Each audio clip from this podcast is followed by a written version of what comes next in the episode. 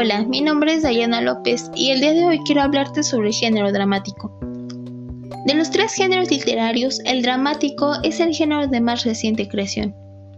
Este género, a diferencia del narrativo y poético, es el único género concebido para ser representado en un escenario, por actores y frente al público espectador.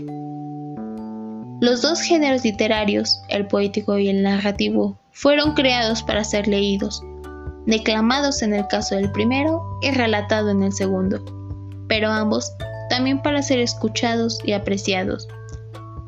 El género dramático es aquel que representa algún episodio o conflicto de la vida de los seres humanos por medio del diálogo de los personajes.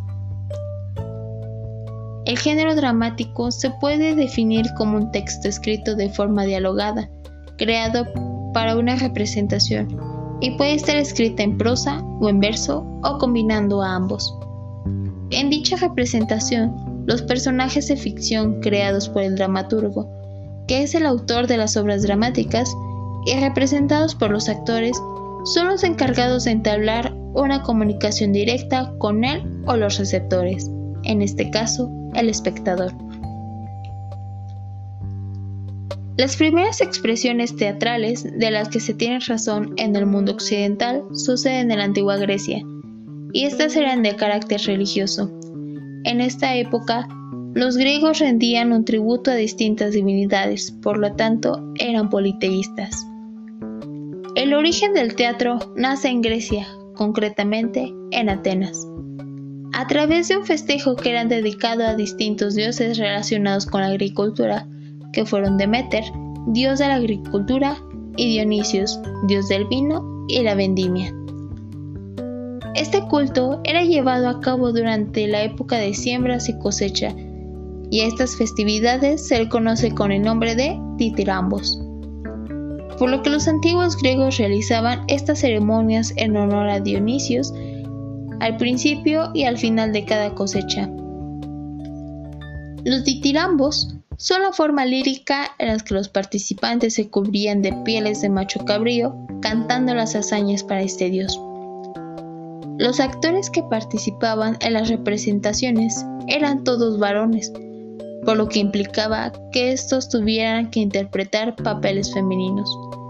Usaban máscaras que sostenían frente a sus rostros y zapatos de plataforma alta para aumentar su altura, que eran llamados coturnos. Cuando la tragedia se tornó un espectáculo, se realizaba al aire libre cerca del templo del dios en el monte de la Acrópolis de Atenas. A la postre se construyó un teatro con gradas en forma de círculo, donde se sentaban los espectadores frente a escena. Alrededor de la escena se instalaba el coro, en donde se cantaba y danzaba. Para construir sus teatros, los griegos solían aprovechar las faldas de colinas para excavar sus graderíos en semicírculo, en cuyo centro abajo se situaba la escena. ¿Quién fue Tespis? Tespis fue poeta trágico griego y primer actor de la historia. Se le atribuyó a la creación del actor separado del coro, así como a la invención de la máscara y la idea de servirse de un carro para ir representando sus obras de los pueblos. Así que el carro de Tespis, en la antigua Grecia, era un teatro ambulante que iba por los pueblos montando en un carro y llevando su arte. En este recorrían las calles de la estatua de Dios mientras alrededor danzaban los trasgos, así se les llamaba representantes de los sátiros. Así es como Tespis se separó del grupo dando origen a la figura del primer actor o corífero.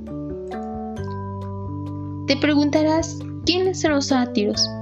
Bueno, pues en la antigua Grecia los sátiros eran criaturas salvajes que vivían en los bosques de carácter despreocupado, cruel y lascivo, parecidos físicamente a los humanos, según las leyendas griegas, estos formaban parte del cortejo de Dionisio junto con centauros y ninfas.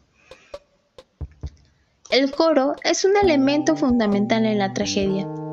Se encargaba de comentar la acción ocurrida entre los personajes o separar para el nuevo episodio.